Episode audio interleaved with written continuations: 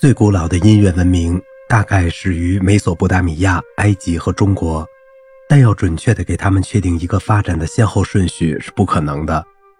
就人们所见到的资料表明，当时的文明已经进入了繁荣阶段。然而，仅基于一些不完整的资料做出这样的判断，还缺乏一定的可靠性。例如，残篇文本年代的不确定，乐器的支离破碎，不很现实的一些绘画，尤其缺少带有指孔的吹奏乐器，而这样的乐器又是确定年代或相近年代所不可缺少的依据。另外，加勒底、印度和希伯来文字记载的那场大洪水，圣经中挪亚时代的洪水，约公元前三千六百年，摧毁了美索不达米亚以及周边地区。造成了挪亚时代大洪水之前的文明断裂，使我们丧失了一些宝贵的资料。一些繁荣的城市，例如乌尔，被这场洪水完全毁掉。不久之后，这座城市又重新建立。我们知道的最早的音乐证据和最早的楔形文字记载，无论是埃及的还是西亚的，都是始于这场大灾难之后。以前曾有一种推论，认为促进音乐发展的是在印度河流域山谷出现的最早的定居文明。这种推测是不大可能成立的。诚然，吠陀颂歌约公元前一千三百年里的神话传说源自遥远的过去。传说湿婆神在公元前六千年就开始教授人类音乐了。公元前三百年，亚历山大进入北印度的时候，当时他的历史学家们也提及了这个传说。但是印度半岛没有经历过像西亚那样新石器文明。西亚在距今五千年时已经非常繁荣。它的繁荣是建立在极为辉煌的美索不达米亚文明道德和文化的基础上。印度河流域文明的辉煌时期是在公元前两千五百年到一千五百年之间，正好也是在雅利安人进入印度河流域之前。在印度河流域文明，人们掌握了冶炼技术，建立城市，创造文字，挖掘水路。遗憾的是。由于没有佛陀之前的时期的历史文物，以及缺少可靠的历史资料，我们对古印度音乐的情况一无所知。西亚在几千年很长的一段历史时期里，始终是人类文明的一个重要摇篮，大概也是一片文明的开化之地。生活在这片土地上的人民，在所有的领域里都遥遥领先于世界其他地区。很早就出现了磨制石器、谷物种植、家畜饲养、陶器制作。文字发明、冶炼术。六千年前，在美索不达米亚平原就已经有了丰富的文明。一个已经非常发达的民族——苏美尔人，在幼发拉底河下游流域定居下来。这个民族的渊源已无从可考。公元前两千八百年，闪米特人第一次入侵的时候，苏美尔人已经拥有了丰富古老的文化。新到来的民族吸取了这古老的文化，建立了苏美尔和阿卡德帝国。不久之后，大约在公元前两千年，在闪米特人、迦南人、埃拉米特人、亚述人的推动下，建立了两个敌对的帝国，即阿苏尔帝国和巴比伦帝国。这仍然是苏美尔文化孕育出的新的文明。音乐在苏美尔人的社会中。无论是在家庭里，还是在庄重的仪式上，都起着重要的作用。他们的音乐是没有记谱的。然而，15世纪到18世纪，发现了三个巴比伦石碑，表明了当时的音乐理论已经有了非凡的成就。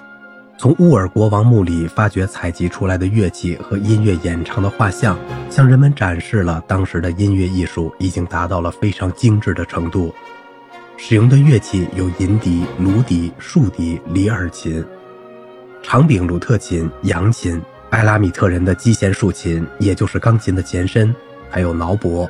现存于卢浮宫的拉加什遗址的浮雕，向我们展示了一种带有支柱的竖琴和其他拉琴。这是约公元前两千四百年的事情。在后来的十五个世纪里，再没有发现类似的乐器。同时期的一些文字技术也显示，当时连祝祷文的吟诵都有乐器伴奏。亚述人给我们留下了很多有关音乐活动方面的详细描述，珍贵的文学作品又进一步充实了我们对这门艺术的了解。音乐的社会功能在这个时期变得非常重要，它是实力、尊严和胜利的象征。音乐家比学者们更受人尊重，地位仅在国王和神明之下。亚述人出征讨伐，每到一处，当地的音乐人总能免于一死。他们如同战利品一样被亚述人一起带回尼尼微。这种做法一直延续了很长的时间。圣经旧约里的一百三十七号诗篇证明了这一点。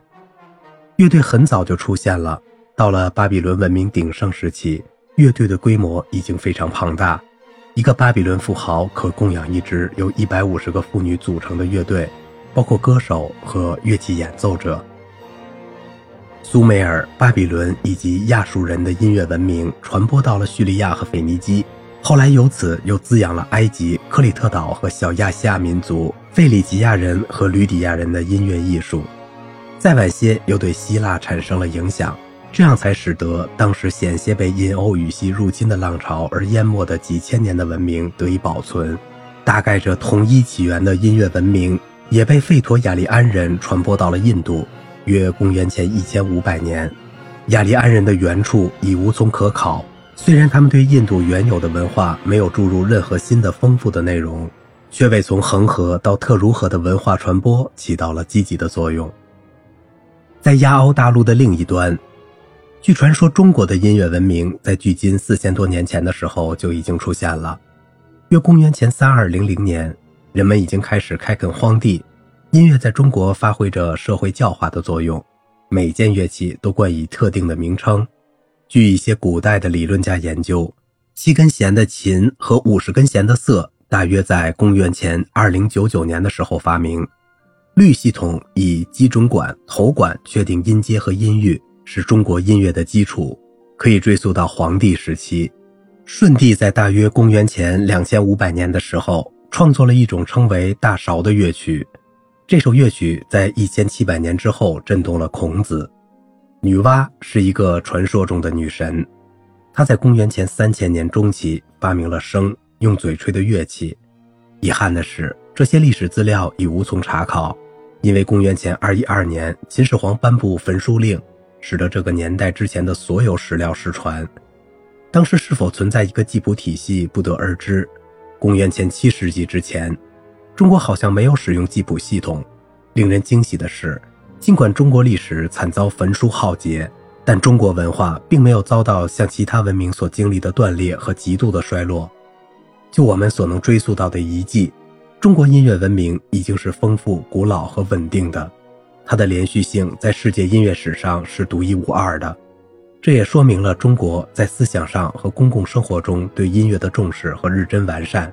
有关音乐方面的决定，始终是由皇帝、大臣和文士共同参与讨论的结果，因为他们认为，如果黄钟的定音是准确的，那么朝政就是清廉的，国家将是繁荣的。好了，今天的节目就到这里啦，我是小明哥，感谢您的耐心陪伴。